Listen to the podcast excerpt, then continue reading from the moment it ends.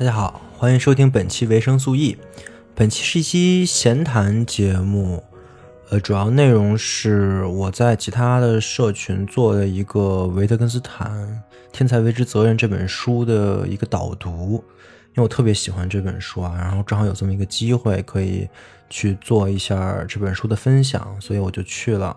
所以本期内容就是我针对《维特根斯坦传：天才为之责任》这本书的导读的录音，但是因为我当时做的是一个 live 形式的，然后也有一些 PPT 啊什么的做演示，所以如果单听这个录音的话，可能效果不是很好。不过没关系，你可以加我好友来去获取相关的 PPT 的材料。嗯，好，我废话不多说，那我们开始。维特根斯坦这个名字可能很多人不知道啊，但是也有很多人肯定是再熟悉不过了，因为他可能是最具传奇性的一个哲学家。在二十世纪七十年代的时候，他的名声达到了顶峰。那个时候，如果你是做哲学的，你不可能没听说过维特根斯坦这个名字。各位研究哲学的专家学者们对他顶礼膜拜啊。也有无数的人追寻着他的方向，开始研究语言跟世界的关系。《维特根斯坦传：天才为之责任》这本书呢，就可谓讲述维特根斯坦传奇一生的最好读本。我们可以在这本书里看到维特根斯坦的思想来源、他的个人经历以及毕生追求。这本书也给我很大的触动啊，以至于我希望将这本书的内容做一个简要的分享。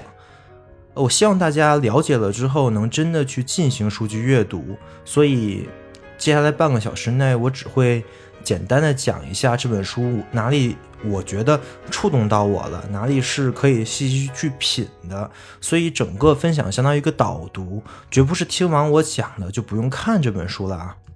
另外，我还想说一下，因为时间原因，我只会介绍这本书里关于维特根斯坦生活的那一些部分。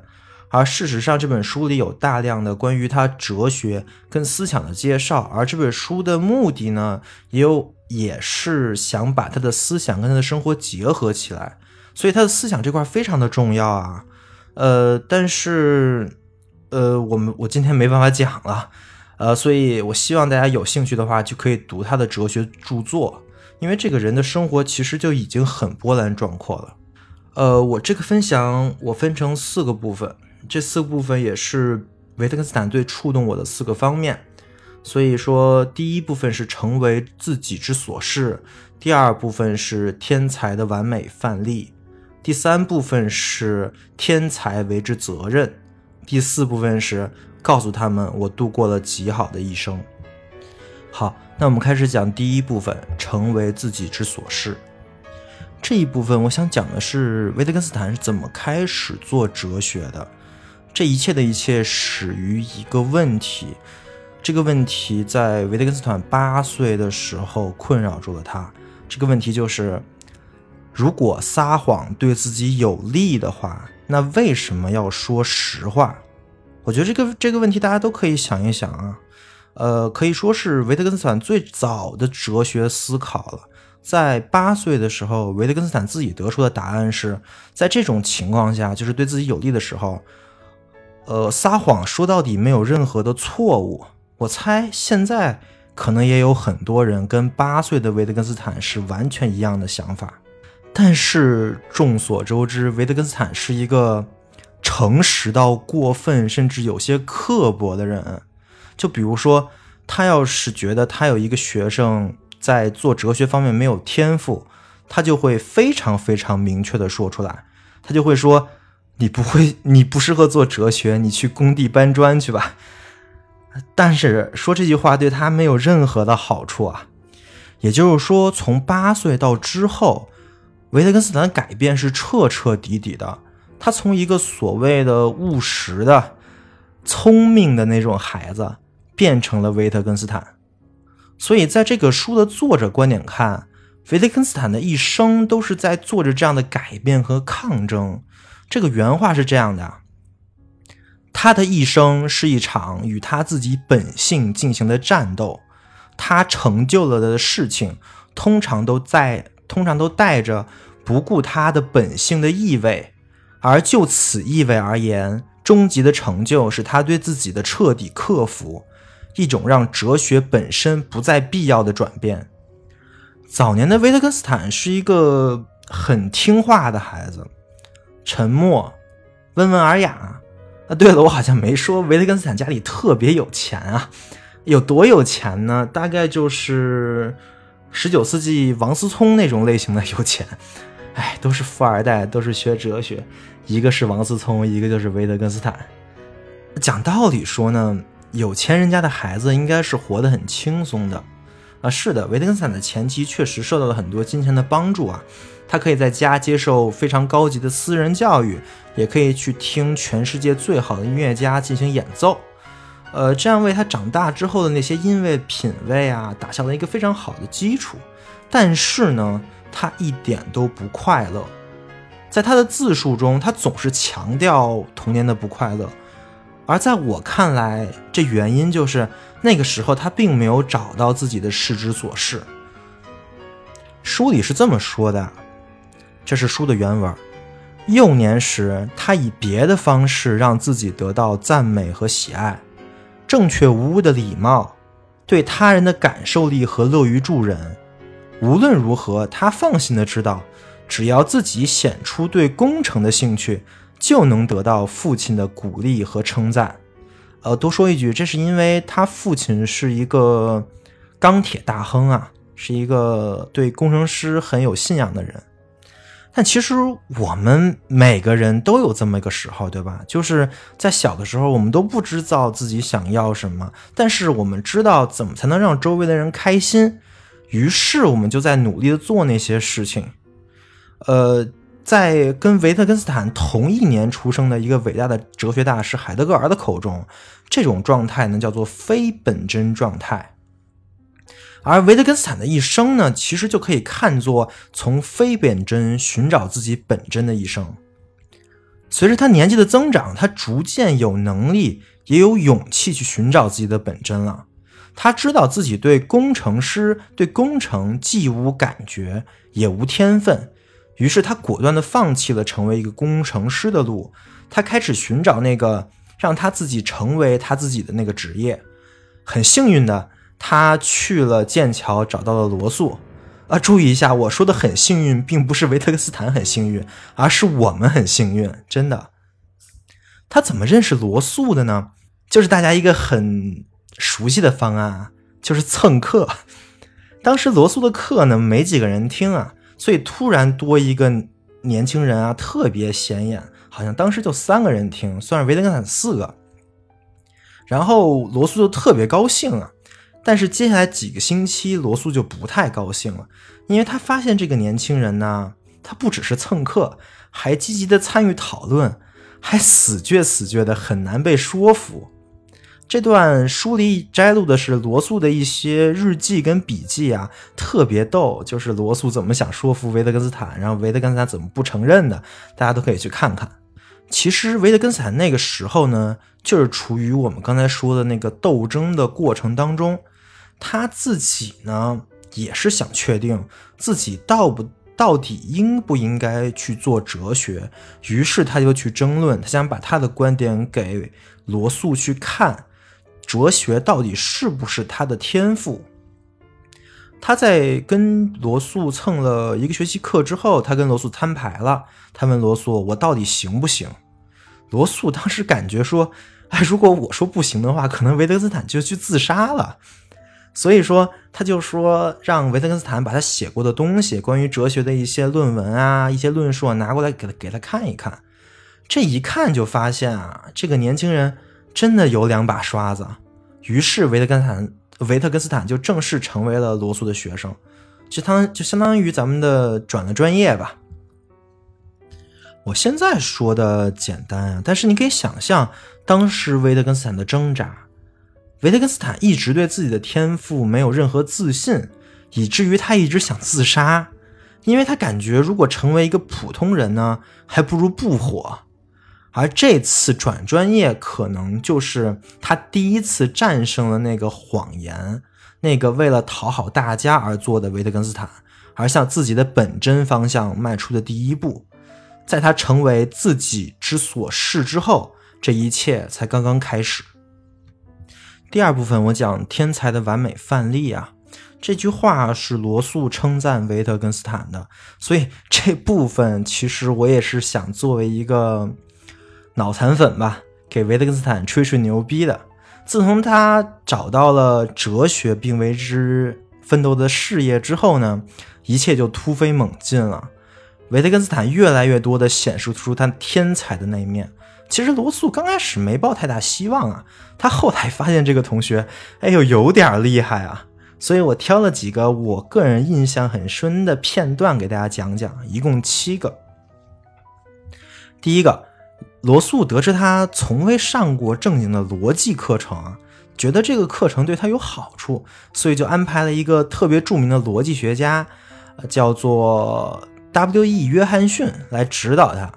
这一安排呢，大概持续了几个礼拜吧。后来，呃，维特根斯坦就说：“我第一个小时跟他一起上课的时候，就发现他没什么好教给我的。”后来呢？约翰逊那边也说，第一次维特根斯坦跟我上课呢，他就给我上起课来了。这两个评论的差别是，约翰逊其实是想挖苦维特根斯坦，但维特根斯坦则是完全认真的。第二个片段，呃，维特根斯坦开始听一个伟大的哲学家叫做 G. 摩尔的课，他其实是一个非常著名的。哲学家原来研究逻辑，后来去研究了伦理学。他的他在伦理学方面是一个大师啊，这是前提。他给摩尔留下了很深的印象。摩尔是这么评价维特根斯坦的：，就是当他俩有分歧时，他觉得 W 一定是对的，那个 W 就是维特根斯坦。第三个片段。后来罗素自己写东西啊，然后给维特根斯给维特根斯坦看，他看了之后呢，就指出里面这个问题那个问题。然后罗素毕竟是老师嘛，就不太服，就开始跟维特根斯坦吵。然后吵了之后呢，大家不欢而散。但后来罗素就发现，经常发现啊，确实是自己有问题。后来他想明白了，后来他是这么说的：维特根斯坦的批评使我深深不安。他希望我有一个好的评价，他如此难过，如此温顺，如此受伤。第四个片段，维特根斯坦后来觉得在剑桥上课没意思了，去参加一战去打仗去了，一边打仗一边写书啊。在战时，他写成他写成了那本书，就是旷古烁今的逻辑哲学论。当时他觉得他终结了哲学的所有问题，哲学没有什么好再讨论的了。于是，在战后之后，他隐居山村去当一个小学老师去了。他是这么说的：“我相信我已最终解决了我们的问题。”这听起来也许傲慢，但我禁不住这么相信。第五个片段。在他当老师、当小学老师之后呢，就那段时间，他那本书出版了，然后莫名其妙的就火了。这本书直接的启发了很多很多特别具有影响力的哲学家跟数学家，其中有一个叫做维也纳学派的，他可能是二十世纪最重要的一个学派，因为它产生的一个主义叫做逻辑实证主义。逻辑实证主义是各位很顶尖的哲学家、跟数学家和物理学家组成的。这些大哥差点就把维特根斯坦给供起来了。其中有一个非常非常厉害的数学家，叫 叫拉姆塞啊，他是这么说的：就思考而言，我们确实生活在一个伟大的时代。维爱因斯坦、弗洛伊德跟维特根斯坦都活着。第六个片段。后来，维特根斯坦一边教书，一边就开始自己在反思自己那本书。他发现自自己那本书有很大的问题啊，呃，于是又重新点燃了他做哲学的激情。他想回剑桥继续做研究。当时是凯恩斯去接的他，对，就是那个凯恩斯属于主义经济学的那个凯恩斯，那个可能是当时最大的经济学大牌吧。他在接维特根斯坦的时候特别特别激动，他给人写信的时候就说这个事儿，他是这么说的：上帝到了，我在五点十五分的火车上接到了他。于是维特根斯坦回到了剑桥，他在剑桥也有个学位吧，但是维特根斯坦当时啥都没有啊。于是他要拿这本《逻辑哲学论》来申请博士论文。当然，这个时候《逻逻逻辑哲学论》已经是相当于是一本哲哲学名著了啊。但是他还是得申请，申请就得答辩，对吧？于是参加答辩的那几个老师就是我们刚才提的那两位，一位是罗素，一位是摩尔。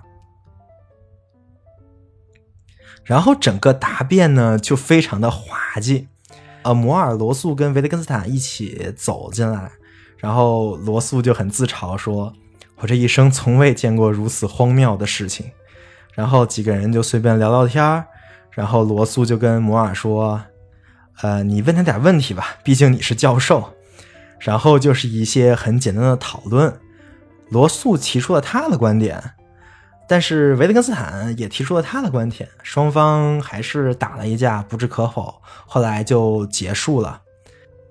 最搞笑的就是在结束的时候，维特根斯坦拍了拍罗素跟摩尔的肩膀，安慰他们说：“别在意，我知道你们永远不会懂的。”摩尔在主考人报告里，就第二天他写报告的时候是这么写的：“我个人看法是，维特根斯坦的论文。”是一项天才工作，但尽管如此，他肯定也很符合剑桥哲学博士学位所需要的规范。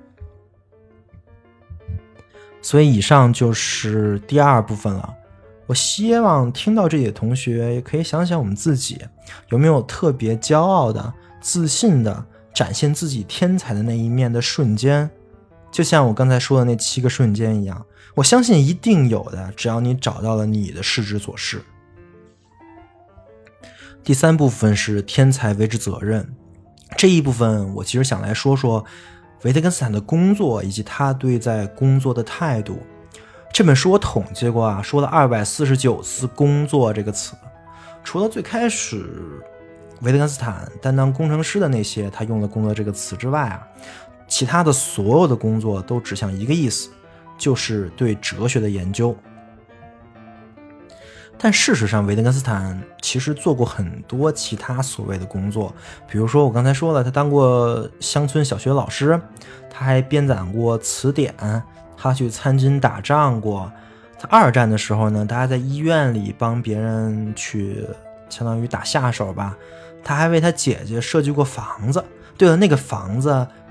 因为特别具有对称的美感，已经变成了一个标志性建筑了。大家也可以去看一看。但是这些事情在维特根斯坦那儿而言都不算是工作，而“工作”这个词呢，他就只留给了他最热爱的那个工作，就是可以呈现出他视其所视的那个工作——哲学。他是个天才啊，所有人都知道，他自己也知道。但于但是呢，天才。对他来说，其实是一种责任，就是一种必须要做到的责任。所谓天才，其实就意味着很多事情，如果他做不到，可能就再也没有其他人能做到了。于是他带着那种激动跟愤怒的情绪去做他的工作。他时常抱怨啊，抱怨自己太笨了，自己的身体太差了，他无法集中精力。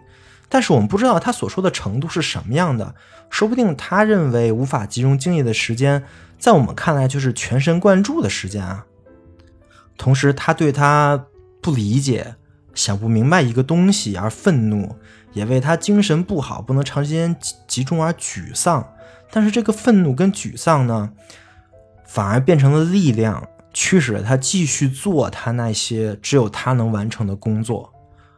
我们很难用热爱来形容维特根斯坦对于这份工作的情感，在我看来，更像是一种义务，就像活着一样，是一种自然而然产生又不得不完成的事情。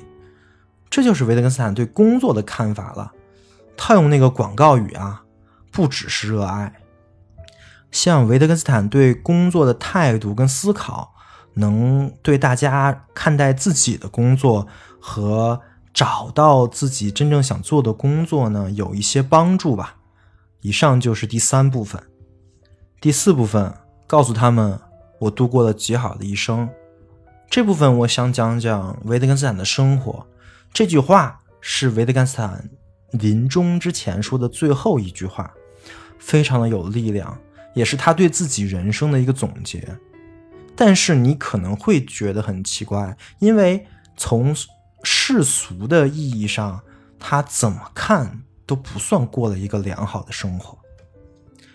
他病重，生命的最后两年，他是在病痛的折磨中度过的。刚才也说了，他那时候没办法长时间集中精力，于是就非常恨自己。他一生未婚，自然也没有孩子。他晚年过得穷困潦倒，靠他当教授攒的一点存款过活。原因是因为他主动放弃了巨额的财产，真的是巨额的财产啊！而且他再三确认，一分钱都没给他留。他从来都是一身军装，身无长物，他生活简单，只吃面包就能活。他是双性恋，同时也喜欢过男性，在那个年代，同性恋还算是一种病。他早年诅咒上帝，是一个无神论者。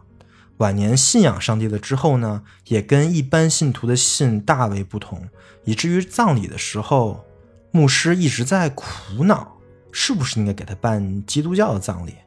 他生前只出版了一本《逻辑哲学论》，只在小部分精英哲学家跟数学家中有口碑。死后两年呢，他最伟大的那本著作《哲学研究》才出版复印。而他在死前也明白，也知道自己是活不到看到这本书出版的那一天了。一般人追求的功名利禄、家庭美满，维特根斯坦可能在生前一个都沾不上啊。最重要的是，他本可以选择过那样的生活，他本可以当王思聪，但是他自己坚定的放弃了。也就是说，是他自己主动选择了他这样的生活。同时，在他去世的时候，他说他度过了极好的一生。那我们就可以想一想了：如果你是维特根斯坦的话，你会觉得这个生活是极好的一生吗？也就是我们经常问的那个问题：何为良好生活？这个问题其实是一个非常本源的哲学问题。但维特根斯坦不是做道德哲学跟伦理学的，所以他其实对这方面没有什么研究啊。但是他用他的行动给了我们这个问题一个答案。回到我最开始讲的那个，维特根斯坦可能是海德格尔本真概念的一个最好的诠释。他令人厌恶的诚实，令人厌恶的高尚，他追求自己，成为自己之所是。在体现自己价值的领域，嗯，全力奋斗，承担起属于自己的那份责任，一直到死去，这就是维特根斯坦的一生了。而在我看来，这是一直追求着本真生存的一生，是其他人完全无法比拟的完美的一生。